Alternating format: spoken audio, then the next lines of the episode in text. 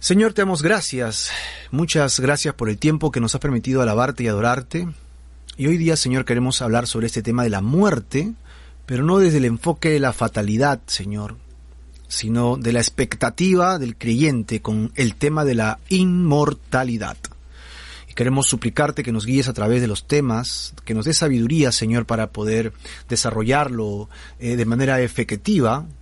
Y te pedimos, Señor, tu presencia entre nosotros. En el nombre de Jesús. Amén y amén. Muy bien, queridos hermanos, ya tenemos el título de hoy día, es eh, Muerte e Inmortalidad. Y vamos a hablar acerca de qué es la muerte, Vamos a ver un aspecto de una información sacado de un libro, un enfoque bíblico. Luego hablaremos de qué dice la Biblia respecto a ello, ¿no? La muerte de un creyente. Hay conceptos humanos de la muerte, hay conceptos filosóficos de la muerte, hay temas este, poéticos acerca de la muerte, ¿verdad? Este, si me dejas, me muero, dicen, ¿no? Eso es un tema poético. Pero vamos a enfocarnos en lo que dice Dios. Ajá porque sobre eso es que basamos nuestra fe, no sobre certilegios o filosofías o cuentos o canciones, sino sobre la palabra de Dios, que es el sustento de nuestra vida espiritual. Y luego veremos que hay un estado intermedio entre la tierra y el cielo, entre la tierra y la vida eterna, entre nuestra vida terrenal y lo que viene después. ¿Qué sucede en este intervalo de vida actual y segunda venida de Cristo a la tierra? ¿no? Vamos a hablar de esto y finalmente hablaremos de la eternidad del hombre bajo estas premisas. Así que tocaremos cuatro temas, prepárate, saca tu Biblia, toma tu cuaderno de apuntes como siempre te sugerimos para que podamos eh, juntos eh, avanzar en estos temas. Así que si ya estás listo, vamos para allá, vamos con el primer punto, es ¿qué cosa es pues la muerte? ¿Qué es la muerte? ¿Qué es para nosotros la muerte? ¿Qué entendemos por muerte? ¿Ok? Bueno, vamos a, a verlo esto desde la siguiente perspectiva. Lo primero es que la muerte es una realidad común para todos los seres humanos. ¿De acuerdo? Todos hemos nacido y como dice pues la regla, ¿no? Crecemos, nos reproducimos en muchos casos, en otros muy pocos no, ¿verdad? Y luego pues dejaremos de existir. Nadie escapa de esta realidad. Todos los que morimos, todos los que nacemos, perdón, morimos, sin discusión. Así que no debería ser un tema tabú, no debería ser un tema, oh no, yo no quiero hablar de la muerte porque me deprimo. es que si lo ves del el concepto fatal, eh, sí, pues hermano, te deprimes. Algunas personas están enfermas. No le digas nada que está enfermo porque si le dices se va a deprimir. Pero yo no entiendo por qué se va a deprimir. Si según la perspectiva bíblica, la muerte es victoria. Pero es que si no tienes a Cristo, esta victoria es trillada, esta victoria es un cuento, pero si tienes a Cristo, esta victoria es totalmente ganancia para tu vida. Por lo tanto, nosotros los creyentes tenemos que buscar esta información. Vamos a ver entonces eh, dos conceptos importantes acerca de lo que sería la muerte. La primera sería el tema clínico, muerte clínica. ¿Qué cosa es la muerte clínica? Es cuando los signos vitales cesan su actividad, es decir, deja de latir el corazón y desaparece la respiración, ¿no? En este caso se justifica recurrir a la resucitación, pues aún existen signos vitales en el cerebro. ¿sí? Esta información la estamos sacando de un libro de Raymond Moody, ¿no? Vida después de la muerte. Es un tema clínico, es información eh, física, ¿no? Este, ya murió clínicamente, ¿no? Eh, bueno, acá Juan comenta y, nos dice, desde el punto de vista espiritual, la muerte es en sí la separación del cuerpo y el alma espíritu, mas la muerte eterna es la separación por siempre del hombre y Dios. Perfecto comentario, apunten ese comentario porque estamos dentro de la idea principal y vamos hacia ese punto, que vamos a desarrollarlo para llegar allá. Vamos, vamos paso por paso. Muy bien, Juan, gracias por tu comentario. ¿Verdad? A ver, creo que también comentó este, sí, vamos a continuar, porque de esto se trata. Vamos leyendo la palabra de Dios y vamos comentando con ustedes acerca de esto. Estamos definiendo entonces la muerte en términos clínicos, pero también existe otro concepto que es la muerte biológica. La muerte biológica es cuando se producen lesiones de modo irreversible en el cerebro, ¿no?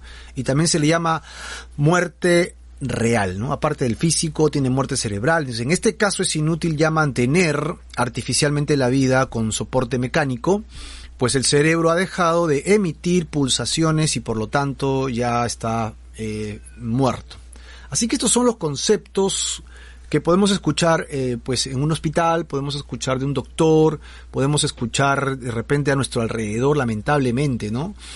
Muchos de nosotros tenemos a nuestros oídos cercano el concepto de la muerte, pero otra vez, queridos hermanos, nosotros, si bien es cierto, este, vamos a, pasar por la fatalidad de la, de la muerte, no deberíamos tenerle miedo a la muerte. No, no deberíamos tenerle miedo a la muerte. Ahora, ¿qué dice la Biblia respecto a la muerte del creyente? y aquí vale la pena volver a, a recalcar este, el concepto que nos ha dado Juan, para poder este, emitir bien la idea que se, que se viene a continuación. A ver si me permite Juan usar su concepto aquí abajo, no estoy seguro si salió del todo. Pero dice, desde el punto de vista espiritual, la muerte es en sí la separación del cuerpo de el ser espiritual, alma-cuerpo, ¿no? Y la muerte eterna es la separación de Dios. Así que si tomamos esto como un concepto, si tomamos esto como un concepto, ok, de parte, la parte bíblica, eh, lo que vamos a entender nosotros, acá mejor lo colocamos, es que la muerte es separación. Desde el concepto bíblico, la muerte es justamente eso, separación. Así que la separación es una separación del cuerpo, ¿verdad? Pero cuando Dios le dijo a Adán en el Génesis, este, de cierto morirás si pecas y él peca. ¿Qué es lo que hace Dios con Adán? Lo expulsa del huerto y ya no tiene comunión con Dios y pone unos ángeles que tenían unas espadas de fuego que no permitían que nadie entrara ni saliera más de este huerto. Y entonces Adán se quedó fuera de la presencia de Dios. Como dice Romanos eh, pues la paga del pecado es la muerte y los que actuamos en, la, en, el pecado no podemos tener comunión con el Señor. Así que de esta manera encontramos la idea bíblica de lo que es la muerte. Para nosotros muerte es separación. Separación. Muerte, muerte con Dios, separación con Dios. Nosotros morimos físicamente, significa que cuando yo muero, mi cuerpo se separa de mi alma y de mi espíritu, ¿no? Como muy bien ya lo ha refrendado aquí nuestro hermano Juan con estos dos conceptos, ¿no? Este, del punto de vista espiritual y de la muerte eterna, separación con Dios. Bueno, la idea es que nadie vaya a la muerte eterna, que nadie viva separado de Dios eternamente, sino la idea es que todos podamos regresar a la presencia de Dios, que todos podamos salir de esa muerte espiritual y regresemos a la presencia de Dios. Vamos a ver esto con un poco de detalles, ¿no? Un poco más de detalles en el desarrollo de este tema. Así que vamos a ver, ¿qué dice la Biblia respecto a la muerte del creyente? Lo primero que encontramos nosotros es eh, Salmo 116, 15. Aquí nosotros encontramos que dice, a los ojos del Señor es muy valioso la muerte de quienes lo aman. Aquí se está usando la versión eh, contemporánea de la Reina Valera, ¿no? Para todos aquellos que quieren saber la versión que utilizamos. Y este versículo es muy significativo porque dice que desde la perspectiva de Dios es agradable. Es decir, desde, desde el enfoque de Dios, la muerte de un ser humano creyente, creyente, es una fiesta, es valioso, es, eh, de, es como vamos a, festejar que Marco murió. de repente algunos sí lo festejarían con bombos y platillos, ¿no? Seguramente. Pero desde la perspectiva bíblica es al fin viene con nosotros. Ajá, esa es la idea. Así que Dios dice, sí, al fin Marco deja ese cuerpo de pecado, ese cuerpo que lo arrastra al pecado, con, el que lucha todos los días y ahora sí ya viene libre de esa carga que lo arrastra, ¿no? De esa carga que lo jala hacia el mal. Así que los ojos del Señor dice, mm, tengo un alma valiosa que viene hacia mi presencia. Y de allí la palabra valiosa, ¿no? Agradable, la muerte de los santos o de los que le aman, como dice en esta versión, ¿no? Yibu nos comenta acá y nos dice, gloria a Dios. Claro que sí, gloria al Señor Jesús porque es la presencia de Dios que nosotros anhelamos y buscamos siempre. Muy bien, entonces, viendo esto, hay otro pasaje que encontramos nosotros en Apocalipsis. Dice, oí una voz que venía del cielo, la cual me decía, escribe, obviamente esto se lo decía al apóstol Juan, y sabemos que estaba en la isla de Patmos, ¿no? En la isla de Patmos. Y estando él aquí, le dice, de aquí en adelante, bienaventurados son los que mueren en el Señor. Mira, ¿cómo lo dice? Los que mueren en el Señor. Así que, ustedes se han dado cuenta, queridos amigos, que cuando un creyente muere, siempre deja un vacío familiar, un vacío amical, un vacío de persona, o sea, de relación. Pero cuando un, creyente muere, el creyente tiene paz.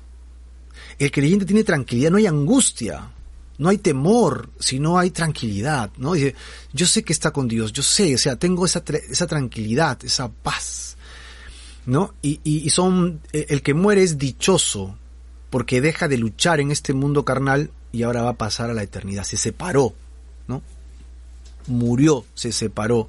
Y el Espíritu dice, Así que, así, porque así descansarán de sus trabajos, pues sus obras los acompañarán por siempre. Esta segunda parte de la emisión del Espíritu es interesante porque según la Biblia, el hombre en todo su ser, cuerpo, alma y espíritu, ok, como dice Pablo en Corintios, debemos guardar todo nuestro ser, ¿verdad? Espíritu, alma y cuerpo, así que la Trinidad del hombre es bíblica, somos espíritu, alma y cuerpo no fue creada para morir. Dios creó a Adán desde el Génesis, ¿recuerdas? ¿Para qué? En el sexto día, para vivir con él para siempre. De ahí que en el centro del huerto había un árbol, ¿no? Un árbol de la vida. Y al costado había otro árbol que era del conocimiento del bien y del mal. Y Dios le dice, come del árbol de la vida todos los días que quieras, y ese mismo árbol vuelve a aparecer en Apocalipsis, que es el árbol de la vida que tiene 12 frutos diferentes eh, una vez por mes, o sea, un mes al año diferente, 12 frutos distintos, y las naciones pueden comer de ella. ¿De qué habla? De que no vamos a morir. Así que el hombre ha sido diseñado por Dios para vivir con, por siempre, pero en una comunión con Dios, en una relación con Dios. Así que el hombre no ha sido creado para, para, para que esté separado de Dios ni para que esté separado él mismo, pero es la, es la condición del hombre, la aptitud del hombre que lo ha llevado a separarse de Dios y luego a separarse de su cuerpo. Eh, eh, ¿Cómo sucede esto? En, ah, pues déjenme descartarlo, definirlo bien acá. Dice, el Espíritu dice, sí, porque así descansarán de sus trabajos. Ahora, a continuación lo he subrayado con líneas segmentadas, ¿no?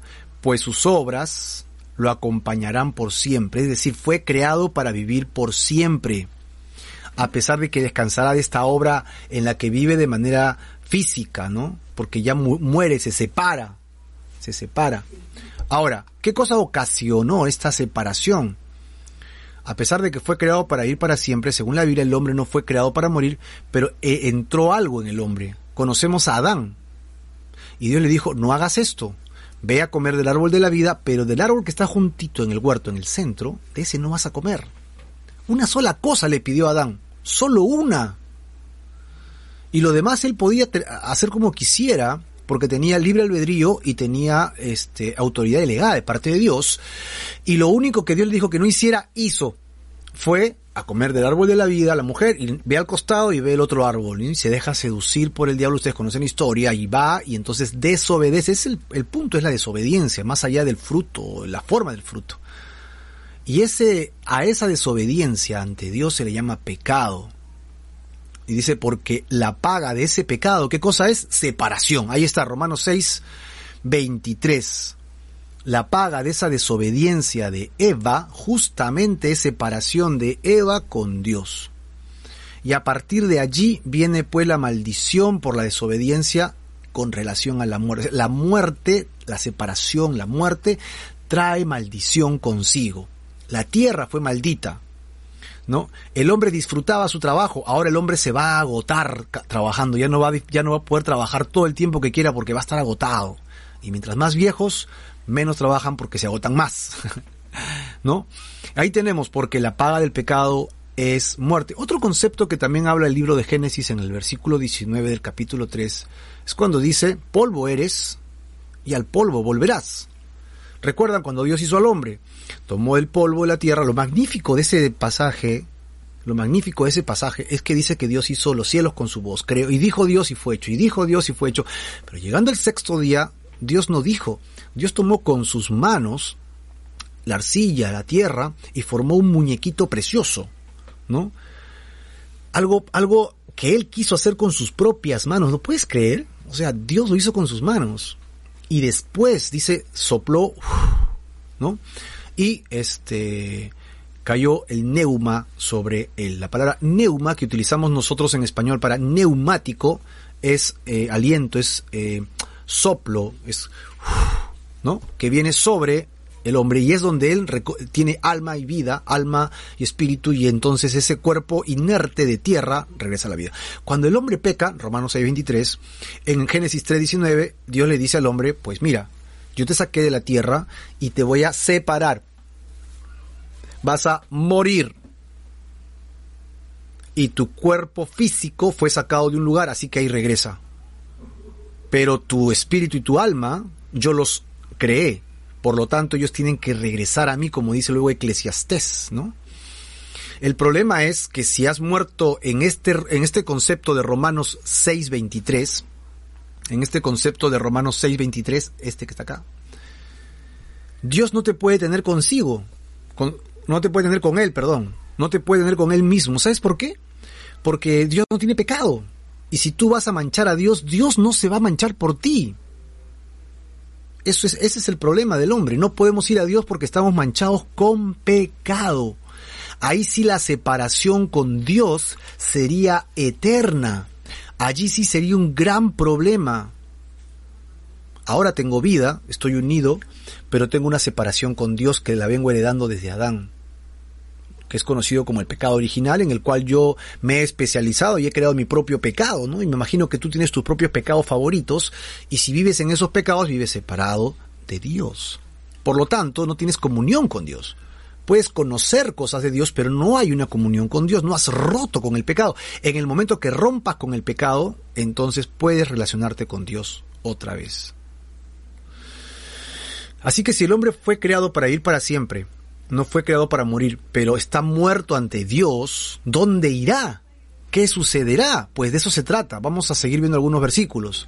Hebreos 9:25 dice, está establecido para el hombre, Que muera una vez, una vez, y después de esto viene el juicio.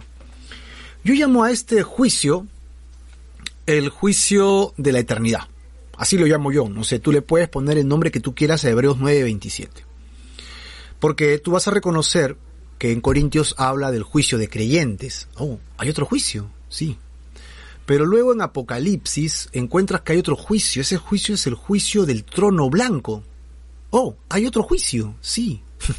o sea, hasta aquí encuentro tres juicios. Hebreos 9:27, que yo le he llamado el juicio de la eternidad, el juicio de creyentes, que habla Pablo en Corintios, y el juicio del trono blanco, que habla este eh, Juan, el apóstol Juan, en Apocalipsis. Entonces, ¿a qué se refiere con este, este muera una vez y después de esto el juicio? Lo que significa esto es que el hombre muere y en el instante que muere se define su eternidad, así de simple. Querido hermano que me escuchas, vives ¿no? bajo la sombra del Todopoderoso, vives bajo la dirección de la palabra de Dios en tu vida, eres obediente a los mandamientos, preceptos del Nuevo Testamento para el creyente, amas la palabra de Dios y vives por ella, luchas para alejarte de tu carne. Si es así, y Cristo es tu Señor, te has arrepentido de tus pecados, entonces en el momento que tu cuerpo se separe o muera, ¿ok? Tu espíritu ya estaba conectado con Dios, no estaba separado de Dios, no estaba muerto con Dios, así que por lo tanto irás a la presencia de Dios. ¡Ah, qué maravilloso! Eso es glorioso. Es por eso que el creyente espera morir. Así que después de la muerte, pum, se define. Marco, ¿dónde te vas? Bueno, yo hice todo lo que me pediste, Señor. No es mi fuerza, tú me ayudaste porque yo soy muy débil. ¿No? Y, este el Señor me dice, bueno, entra al gozo de tu Señor. Buen siervo y fiel. Pasa. wow, sí, sí, sí, sí, sí. Entonces me voy al cielo, que significa básicamente relación con Dios por siempre. Y eh, mientras tanto, otra persona que no haya recibido a Jesús, que no quiere recibir a Jesús, que está escuchando el mensaje de la salvación, pero se resiste a buscar a Dios, lo lamentamos mucho, ¿no? Pero tenemos que decirlo, vivirás eternamente separado de Dios.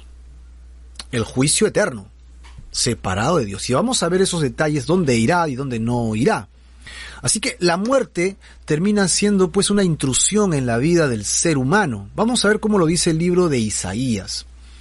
Ok, en el libro de Isaías dice, destruirá a la muerte para siempre. Dios destruirá la muerte para siempre. Tus muertos vivirán y sus cadáveres resucitarán. Estamos hablando de Isaías 25, 8 y 26, 19. Ahí lo hemos puesto juntos para poderlos leer en este contexto.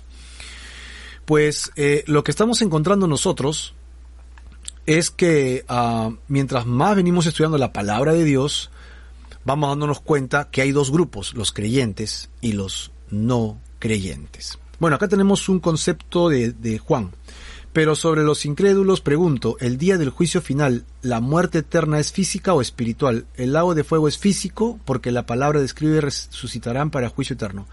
Ok, Juan, gracias por la pregunta. Lo voy a resolver al final, ¿no? Porque ya dimos los cuatro puntos que vamos a tratar y justo ahí en el cuarto punto lo desarrollamos. Atento, no te vayas para poderlo chequear, ¿no? Y Seleni Agüero dice, amén, ¿no? Seleni, lo vamos a ver en la gloria del Señor. Gloria a Dios, Seleni.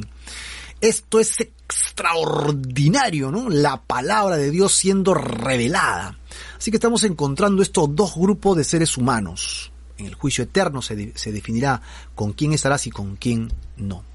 Bueno, hablando de Isaías, entonces la muerte será destruida. La muerte no era parte del plan de Dios.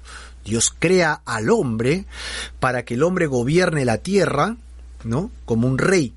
Y Dios será el rey de los reyes en la tierra. Esa es la idea. Esa es la idea del plan de Dios. Pero todas las personas en su libre albedrío que no quieran participar de este reino son libres de decidir para vivir en muerte eterna lejos de Dios. Pero los que creemos cuando seamos separados, muertos, ¿no? Vendrá el día en que Dios destruirá esa separación, esa muerte y nos unirá otra vez y ya lo hemos estudiado eh, semanas anteriores los viernes, ¿no? Hemos hablado de 1 Corintios 15, hablando del cuerpo resurrecto. Hemos hablado también de Tesalonicenses y los demás versículos que hablan del rapto y la segunda venida de Cristo. Así que ahí, ahí tenemos la información. Cheque, chequeate los demás este, videos y vas a encontrar bastante información para ello. Bueno, entonces encontramos que hay una, habrá un día de destrucción de la muerte, ¿no? Y vivirán los cadáveres, habrá resurrección. Ahora, los que hicieron lo bueno, mira lo que dice acá, los que hicieron lo bueno saldrán a resurrección de vida. Ahí está. Y más lo que, los que hicieron lo malo a resurrección de condenación. Wow. Ahora, este, yo quiero subrayar dos palabras aquí porque es importante que entendamos estas palabras en su concepto, la palabra bueno y la palabra malo. De acuerdo, ah, para entender bien este versículo hay que entender que la palabra bueno no significa toda la persona que, que sea buena, sino los creyentes que han ejercitado su llamado a ser buenos, como dice Romanos, ¿verdad? Este paga, paga bien con el que te haga mal, ¿no? Jesús dice, da la otra mejilla. Ese ejercicio de hacer lo bueno es, que es llamado a los creyentes, es este grupo. Ok, no está diciendo todos los que se porten bien, porque no es que te portes bien y por eso vas al cielo. No hay eso, no existe eso en la Biblia. No es decir, es que nos han engañado, ¿no? Muchos años y creo que de buena fe porque siempre lo hemos creído de alguna forma, ¿no? Cuando las madres, sobre todo las mami dicen, no, pórtate bien porque si no Diosito te va a enviar al infierno, ¿no? Diosito te va a castigar si te portas mal. Y hay un concepto en nuestro subconsciente de que si me porto bien voy al cielo. Es más, cuando vamos a, a, un velorio, ¿verdad? Yo escucho a veces que la gente dice, esa persona ha sido muy bueno, ha sido muy buena, se merece el cielo. ¿Has escuchado esa frase alguna vez? Ok, es un buen deseo, Yo no quiero que nadie se vaya al infierno, es más, Dios, ¿no? Dios que tiene derecho a enviar al infierno, Él dice que es su deseo de que nadie se pierda, sino de que todos procedan al arrepentimiento. Pero no es el camino, porque si por bueno pudieras entrar al cielo, yo siempre pregunto, entonces, si por bueno puedo entrar al cielo, ¿para qué vino Jesús? Si siendo bueno, ya me gano el cielo. Es que definitivamente por ser bueno no entras al cielo. Pero una vez que te has eh, arrepentido de tus pecados, has reconocido a Jesucristo como tu Salvador personal, Dios te impulsa por el Espíritu, te guía por el Espíritu a ser bueno. Bajo este concepto que te acabo de dar, la palabra bueno adquiere su verdadero significado. ¿Ok? Recuerden que a veces leemos lo correcto, pero tenemos un diccionario equivocado, ¿no? Porque tenemos otro concepto de la palabra bueno. En este concepto la palabra bueno es lo que te acabo de decir. Es un creyente que está actuando conforme a su fe. Otra vez lo leo entonces. Los que hicieron lo bueno, es decir, los creyentes que actuaron en su fe correcta, saldrán a resurrección de vida. Habrá resurrección, amados hermanos, habrá resurrección y nosotros que estamos muriendo en Cristo Jesús, resucitaremos para vida eterna. Mas lo que los que hicieron lo malo, es decir, amaron la maldad, vivieron en la maldad y prefirieron más la maldad que la luz de Dios. Prefirieron más vivir en su orgullo, en su vanidad, en sus pensamientos, en, en en su falta de fe, en su orgullo propio, en su vanagloria, qué sé yo, hermano, todos los pecados que, nuestros pecados que son horribles, ¿no? Y preferimos vivir así, ¿ok? Con vanagloria, este, qué sé yo, pues hay muchos pecados, que sería la lista enorme y no es la idea, ¿no? Tú conoces tu pecado, pues empecemos por allí. Los que hicieron lo malo, los que viven amando las tinieblas, sin buscar a Dios realmente, también resucitarán pero resucitarán para qué cosa? Para condenación. Oh, wow. Un grupo resucitará para vida y otro grupo para condenación. Es decir, si tienes vida, ya no hay muerte y ya no hay separación. Clarísimo. Si eres un creyente que anda en los caminos de Dios, pasando por este camino angosto, pedregoso y difícil para los creyentes, tienes que saber que te espera la unión eterna de un cuerpo glorificado, semejante al de Jesucristo, ya lo hemos visto, ¿verdad? Y con tu alma y tu espíritu unidos en este nuevo ser, que es un regalo de Dios, por gracia, no lo merecemos, para vida eterna. Ya no habrá muerte, ya no habrá separación de Dios ni separación de tu cuerpo, solo vida, ¿no? Y como dice el Evangelio de Juan, y vida en abundancia. Yo he venido para darles vida y vida en abundancia, mas el enemigo ha venido para darles muerte, ¿no? Destrucción. Eso es para lo que viene el diablo, para engañarte, para seducirte, para apartarte del camino de Dios y, hacerte creer que en este mundo es todo. ¿No? Todo se paga en este mundo, todo se vive en este mundo, este, todo lo que hagas en este mundo nada más es. Y después de la muerte no hay nada, así que disfruta ahora, miente, engaña, haz lo que sea, todo vale. No, hermano, no es así. Eso es mentira. Y todo lo que haces lo pagarás. Y si no te arrepientes, lamentablemente lo pagarás con muerte eterna, condenación. Vamos, a hablar de eso más adelante. Yo sé que no son temas agradables, pero estamos hablando de doctrina y estamos hablando de la eternidad y hay estos dos conceptos en la Biblia. El que cree y el que no cree. El que cree y actúa según su fe, ¿no? En la bondad llamada por Dios. En la bondad llamada por Dios a hacer buenas obras. Y aquel que no cree y obviamente será bueno, pero en su corazón no está el Señor y por lo tanto todo lo que haga siempre va a estar empañado por el mal. Ahora, la persona muere, se separa, tanto creyente o no creyente, recuerda, hay los dos, el creyente y el no creyente. Los dos van a, a morir, ¿ok? Y hasta que venga el Señor Jesucristo, existe lo que pues se puede conocer como un estado intermedio aquellos que son estudiosos, ¿no? Mucho más estudiosos que nosotros que dedicamos tiempo a nuestro devocional, a leer la palabra, ¿verdad? Hay gente que es pues teóloga, especialista, eruditos, ya llamémoslos eruditos. Usan este término de estado intermedio, ¿no? Que no aparece en la Biblia en realidad. Pero es cuando hablan de la condición de los hombres después de su muerte y antes de la resurrección. ¿Qué sucede? ¿Cómo es esto? ¿Dónde estaremos? ¿Cómo se va a manejar estos conceptos? Bueno, Entonces, en ese intermedio, y aquí está el concepto. Ajá, ya está. Después que te mueres y antes de la resurrección de creyentes que acabamos de definir, ¿qué pasa? A esto lo hemos llamado justamente estado intermedio. Dice Mateo 10, 28, pueden matar el cuerpo, mas el alma no pueden matar. ¿Qué pasa entonces con el alma? Y aquí ya vamos a ir como sondeando la respuesta de Juan que nos hizo hace un momento, ¿verdad? ¿Qué pasa con el alma de aquellos que el Señor dice que el cuerpo matan, pero el alma no la pueden matar, ¿no? ¿Dónde se encuentran los muertos? Y esta es la pregunta que todo el mundo se hace honestamente, sobre todo cuando estamos pasando por enfermedad y valoramos, ponemos otra vez en, en, valores nuestro estado de prioridades, ¿no? Que tú no le tienes miedo a la muerte hasta que te enfermas o pasas un accidente o alguien muy cercano a ti muere. Y tú dices, ¿y qué va a ser de mi eternidad? ¿Qué va a pasar conmigo? Así que, ¿dónde están los que mueren? ¿A dónde se van? ¿Qué nos enseña la Biblia al respecto? Para esto tenemos nosotros un texto bastante ilustrativo de parte de Jesús, de parte del Señor cuando nos ilustra este tema. ¿Ok? Y si me permiten un segundo, voy a tratar de, de trabajar con ustedes este tema desde acá abajo, mejor, para que lo podamos ver bien. Aquí estamos. Bien. Ajá, me achiqué para que podamos estar juntos. Tenemos dos personajes y creo que la mayoría de ustedes conocen a estos personajes.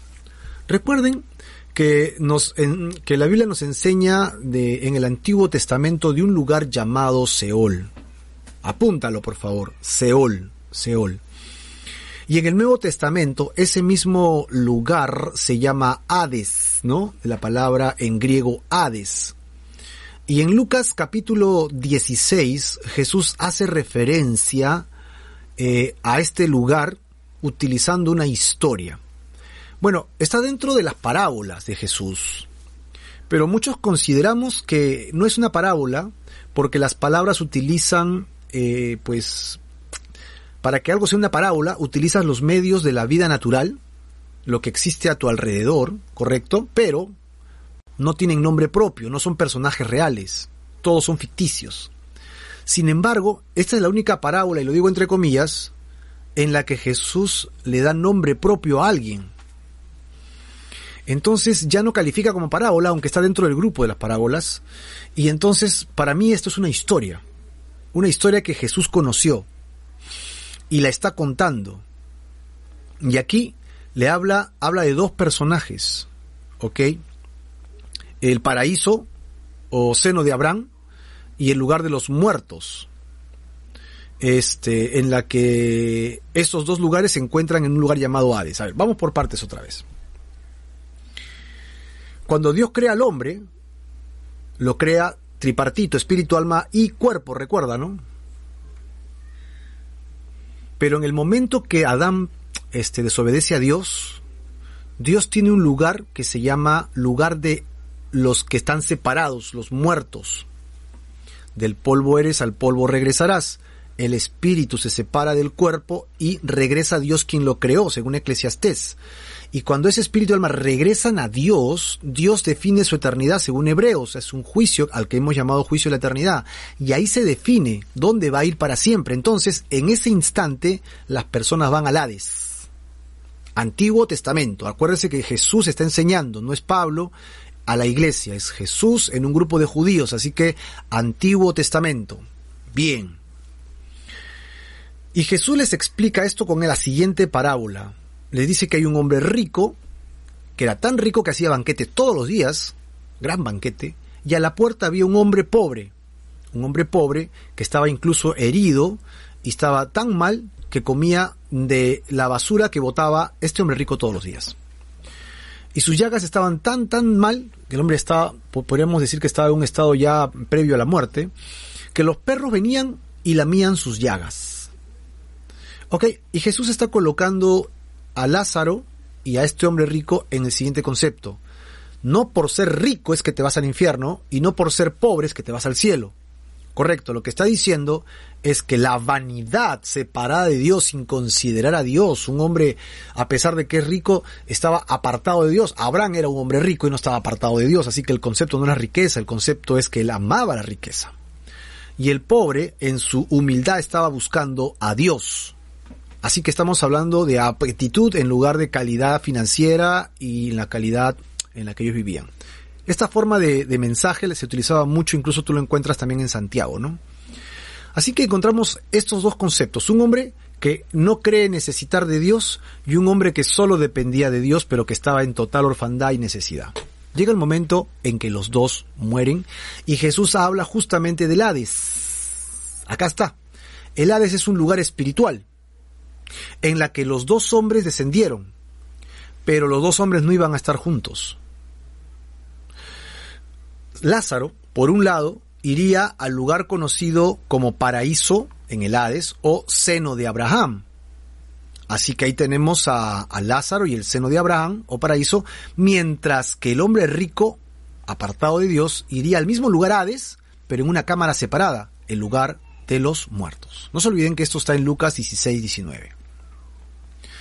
Así que lo que va a suceder ahora en adelante es que el hombre que confió en Dios, a pesar de su escasez, su necesidad en la tierra, ahora disfrutaría del regazo de Dios, disfrutaría de la paz que ofrece Dios a los creyentes. Pero el hombre que vivió sin confiar en Dios iría al Seol Hades, pero a la otra cámara, a un lugar donde no está Dios, a un lugar donde Dios no permanece. Este lugar es conocido como el lugar de tormento, es un lugar de dolor, un lugar, un lugar de sacrificio, pero no es el infierno. No es el infierno, es el, el Hades. Por eso es que el tema de, en este momento es el estado intermedio, ¿no? Entre la persona muere y luego cuando resucite. ¿Dónde estamos? Bueno, en el tiempo de Jesús, este era el lugar. Hades. ¿Están conmigo? Espero que estén conmigo y que no nos estemos confundiendo, porque este, ese tema es fascinante, ¿no? Pero hay que tomarle atención. Es clarísimo que hasta el tiempo de Jesucristo antes de la cruz, todos los que morían físicamente regresaban al polvo de la tierra y sus almas iban, todos iban al Seol Hades, pero iban a uno de dos lugares, o al seno de Abraham, perdón, o al seno de Abraham, o al lugar de tormento. Apúntalo, por favor, para que lo tengamos clarísimo. Ahora, ahora, Jesús al morir en la cruz hizo que esto cambiara dice que él descendió al Hades. Él descendió a este lugar y se fue donde estaba Lázaro. Ok, o sea que antes de Cristo los que morían no iban al cielo. Antes de Cristo los que morían se iban al seno de Abraham en el Hades y ahí esperaban. Y dice que se podían ver, se podían ver los unos a los otros, ¿no? El hombre rico podía ver a Lázaro, podía ver a David, ¿no? Podía ver a Moisés, podía ver a Abraham, ¿no? Lázaro, este, Abraham podían ver al hombre rico a lo lejos, los separaba un gran agujero, dice, ¿no? Espiritualmente hablando, no podían pasar uno al otro. Así que este es un lugar real, aunque, aunque es espiritual, es un lugar auténtico. Dice que Jesucristo bajó a este lugar Hades, pero fue aquí, al seno de Abraham donde estaba Lázaro y ellos estaban esperando salir de ese lugar, porque no es el lugar que Dios les ha prometido, no es el lugar en el que estarán. Vamos a ver este tema, ¿no? Cómo Jesús en la cruz descendió al Hades y tomó a los santos que esperaban, a los santos que esperaban en él. Para ello nos vamos al libro de Efesios capítulo 4, Efesios 4, 9 y 10 para que lo podamos ver juntos. ¿Lo tienes conmigo? Y al decir, y perdón, y al decir subiendo, ¿no? ¿Qué quiere decir sino que también primero había descendido a lo más profundo de la tierra? Y el que descendió es el mismo que también ascendió por encima de todos los cielos para llenarlo todo.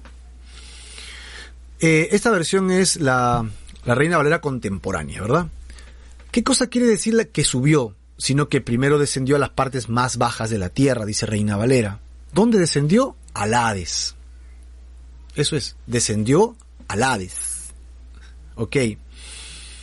Y el que descendió es el mismo que también ascendió por encima de todos los cielos para llenarlo todo y dio dones a los hombres, ¿no? Y luego sigue a hablar de los dones que da a los hombres en la tierra. Pero dice que llegando abajo se llevó cautiva la cautividad.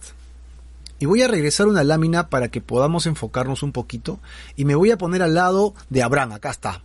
Detrás mío tengo a Abraham de verdecito, tengo a los ángeles que están sirviendo cómodamente, y si yo hubiera vivido antes de que Jesús muera en la cruz, en el momento que yo moría, no me iba al cielo, me venía acá. Yo espero que nunca te vayas al otro lado, hermano. No, no te vayas para allá, vente para acá. Cuando Jesús muere en la cruz, yo digo, ¡Oh! ahí viene Jesucristo. Y Jesucristo descendió aquí a, a Hades, pero vino acá donde estaba yo y dice que se llevó cautiva la cautividad. Yo que estaba cautivo acá con Lázaro, con Abraham, con Moisés, con David, dice que nos toma y nos lleva porque ya Jesucristo paga el precio de mi maldad, paga el precio de mi pecado. Yo era salvo como al crédito, por decirlo de alguna manera. Jesús hace efectivo el pago en la cruz y entonces todos los que moríamos antes de Jesús, ahora sí tenemos acceso al cielo. ¿Y quién nos lleva? Jesús nos lleva. Eso es. La gloriosa promesa. Entonces, a partir de ahora, este lugar paradisíaco maravilloso, el seno de Abraham o paraíso en el Hades, que, hay, hay, varios paraísos, ¿no? El paraíso del jardín del Edén, el paraíso del Hades, el paraíso celestial, ¿no? El paraíso milenial, no es uno solo, hay varios paraísos. Acá tenemos este paraíso y en este paraíso encontramos que ya no hay nadie. Ahora ya no hay nadie. Después de la cruz de Jesús, todos los que mueren ya no vienen acá, sino de frente se van a la presencia del Señor. Y eso es lo que nos viene diciendo eh, Efesios, pero también nos lo viene diciendo Pedro. Pedro nos dice este, en el capítulo 3, en su primera carta, verso 18 en adelante, pero también Cristo padeció una sola vez por los pecados.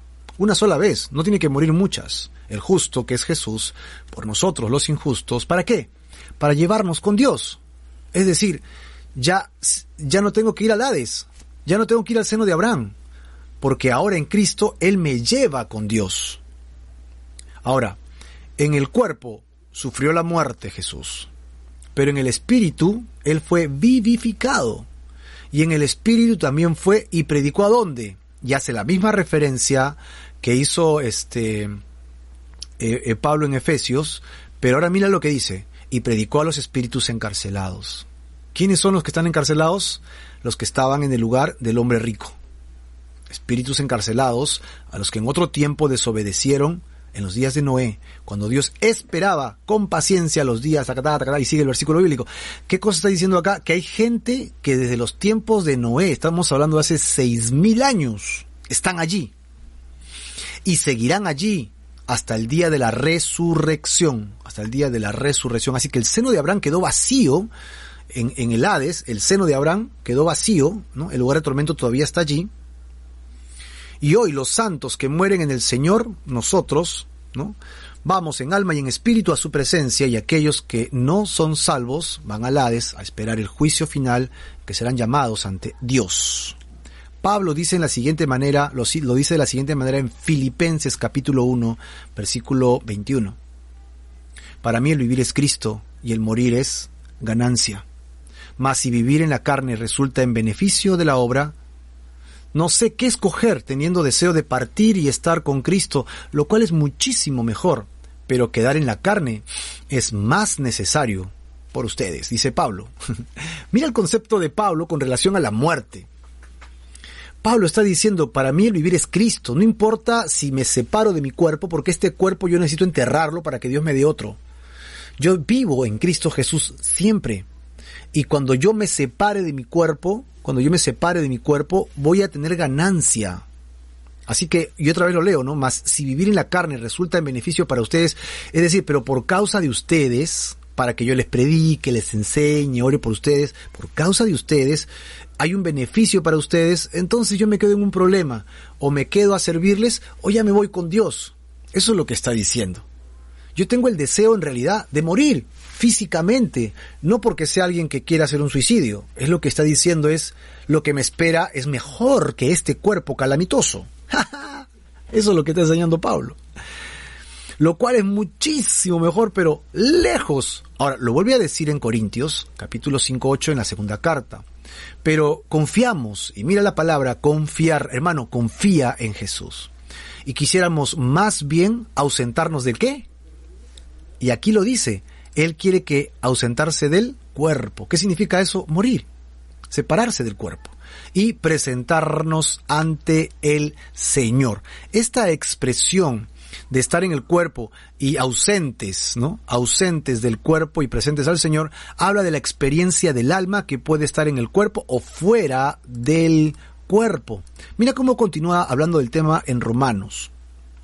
Pues si ustedes, si nosotros vivimos, para el Señor vivimos, y si morimos, para el Señor morimos. Así que, ya sea que vivamos o que muramos, somos del Señor. Hermano, si vives en este cuerpo, eres del Señor. ¿Amén o no?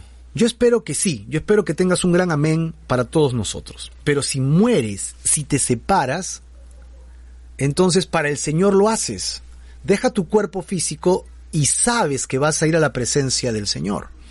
Así que si estás en este cascarón o si has entregado este, este equipo, este cuerpo, sigue siendo del Señor, no estás solo vives para el Señor para siempre. Cuando un creyente muere, entonces, su cuerpo es enterrado, uno, pero dos, su alma y espíritu es trasladado a la presencia de Dios. Ya no se va al Hades, al seno de Abraham, de frente a la presencia de Dios. Y cuando un no creyente muere, su cuerpo es enterrado también, pero su alma y su espíritu es trasladado al Hades.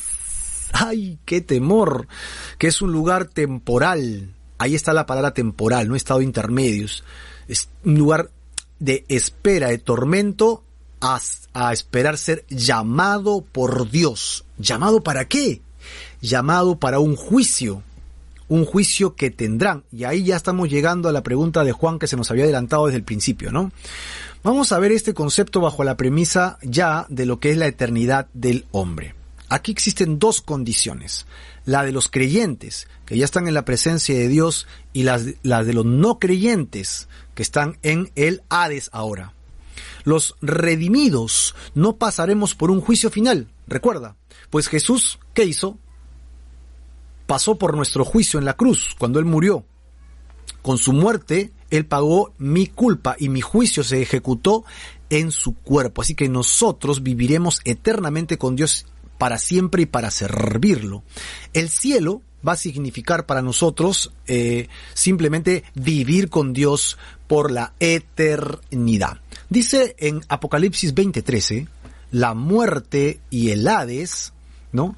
Entregaron, dice, entregaron a los muertos que yacían con ellos. Y cada uno fue juzgado, ¿no? Fue juzgado. Eh, bueno, acá también hay más comentarios en YouTube. Bueno es agradar a Dios y malo desagradar a Dios, ¿no? Elba dice que el Señor nos enseña a ser buenos. Muy bien. María Fe dice, para el Señor vivimos y si morimos, para el Señor morimos. Gracias por sus comentarios. Maravilloso. Estamos comentando muy bien en YouTube, ¿no? Estamos conectados aquí. Mario pregunta, ¿cuál es la diferencia entre Seol, el Hades, el infierno, el lago de fuego, el paraíso y el seno de Abraham? Buena pregunta, Mario, aunque estamos tratando de resolverlo ahorita, ¿no? No sé si está quedando más claro, pero vamos por partes. Seol o Hades es lo mismo, solo que está escrito en diferente idioma. ¿De acuerdo? Seol, hebreo, Hades, griego, lugar de los muertos, pero es un lugar previo a la venida de Cristo. Cuando Cristo vino, y murió, se llevó de el Hades a los creyentes muertos, se los llevó al cielo. Ok, infierno y lago de fuego es lo mismo en Apocalipsis. La misma Biblia dice que el Hades, con todos los que están ahí que son juzgados, serán lanzados al lago de fuego o infierno. Paraíso. La palabra paraíso se utiliza para varios conceptos en la Biblia. Ya lo hemos mencionado.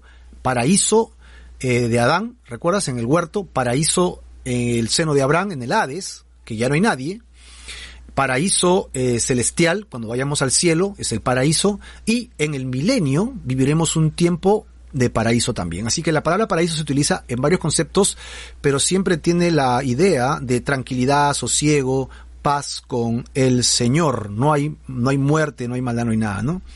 Y bueno, creo que ya están respondidas las preguntas de Mario, que eran importantes, están muy bien. Gracias, gracias por las preguntas. Jibu dice, el infierno no va a estar lleno de asesinos o ladrones, va a estar lleno de gente que no quiso recibir el regalo de Dios y no aceptó a Jesús como su Salvador. ¡Wow, Jibu! Esto es, eso no te lo ha revelado ni carne ni sangre, hermano. Esto es, es un concepto realmente muy fuerte, poderosísimo. Porque no se trata de ser buenos o malos, asesinos o gente que ayuda a su prójimo, se trata si has recibido a Jesús o no. Así de simple, así de simple, ¿no?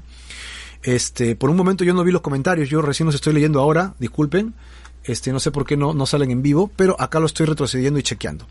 Bueno, espero que podamos continuar. Yo creo que hasta ahora estamos bien, gloria a Dios. Y vamos a, continuar. Hemos citado Apocalipsis 20:13. La muerte y el Hades entregaron a los muertos que yacían con ellos y cada uno fue juzgado. Hablamos de un juicio. El primer juicio que hablamos, eh, yo le titulé el juicio de la eternidad en Hebreos. ¿Recuerdas? Te mueres. ¿Tienes a Cristo o no tienes a Cristo? Ya, si tienes a Cristo, ya no vas al Hades, te vas al cielo.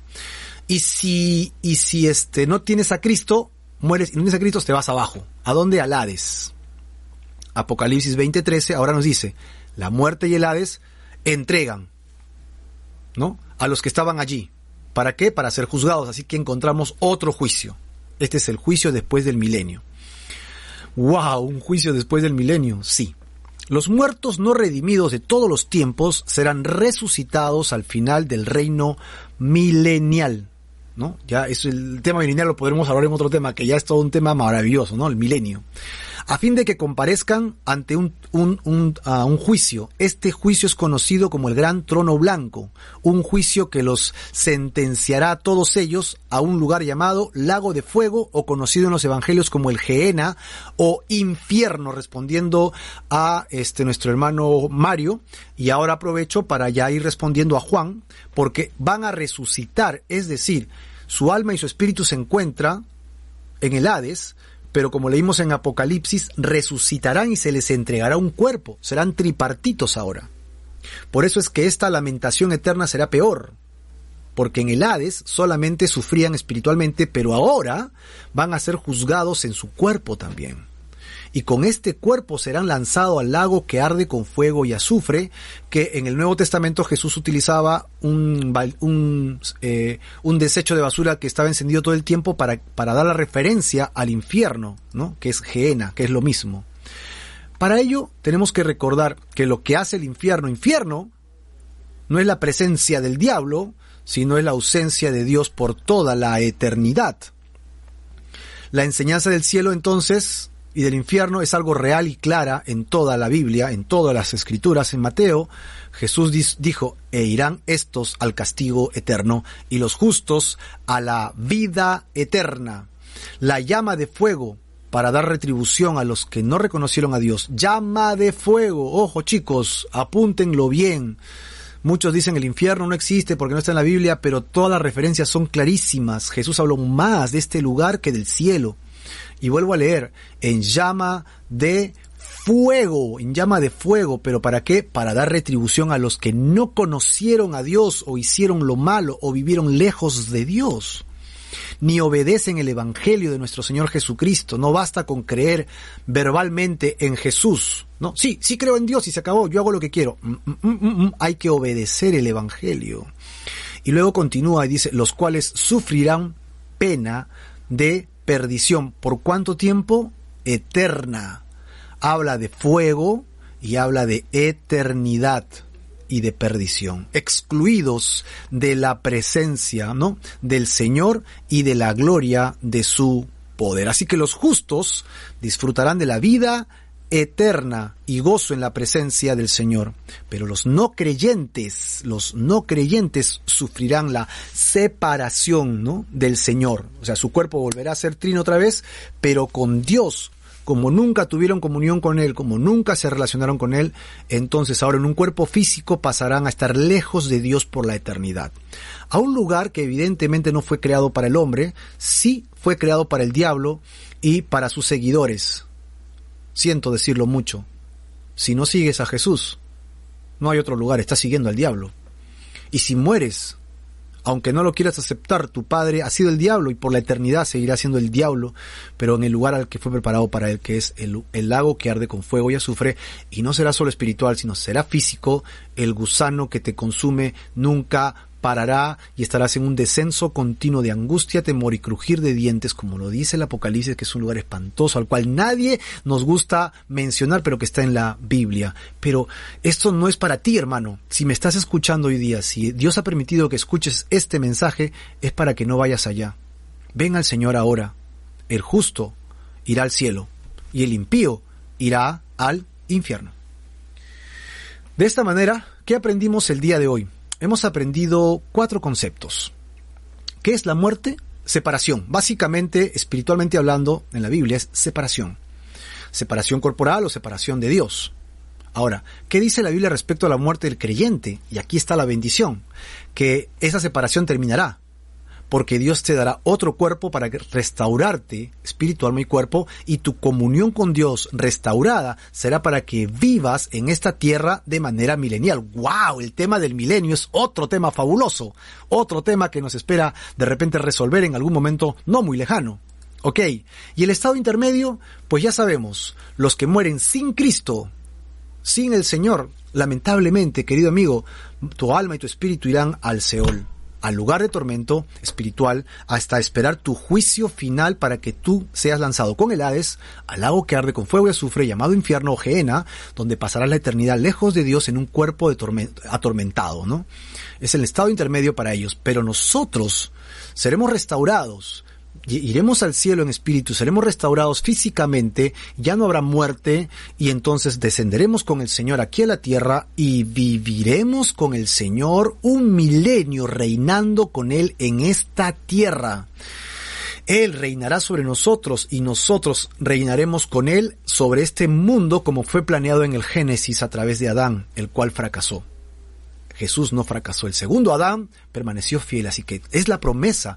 Estamos resguardados en Cristo Jesús. Hay esperanza para el creyente y si alguien tuyo cercano muere, no tengas pena, hermano, de la eternidad porque hay promesa de vida eterna para ti y para él. Nos veremos pronto con aquellos que ya partieron y sabemos que tenemos la eternidad con ellos. Y la eternidad del hombre se define o con Dios o sin Dios. Con Dios para la vida eterna, en el gozo y la paz del Señor, o eh, el hombre en consumirse eternamente lejos de Dios, rodeado de personas orgullosas, vanagloriosas, vanidosas y del diablo y sus seguidores porque quisieron andar allí, el efecto final es que tú decidas estar preparado para la vida eterna. Y de ahí la pregunta que tenemos para ti el día de hoy, querido hermano, ¿estás preparado, listo para la vida eterna?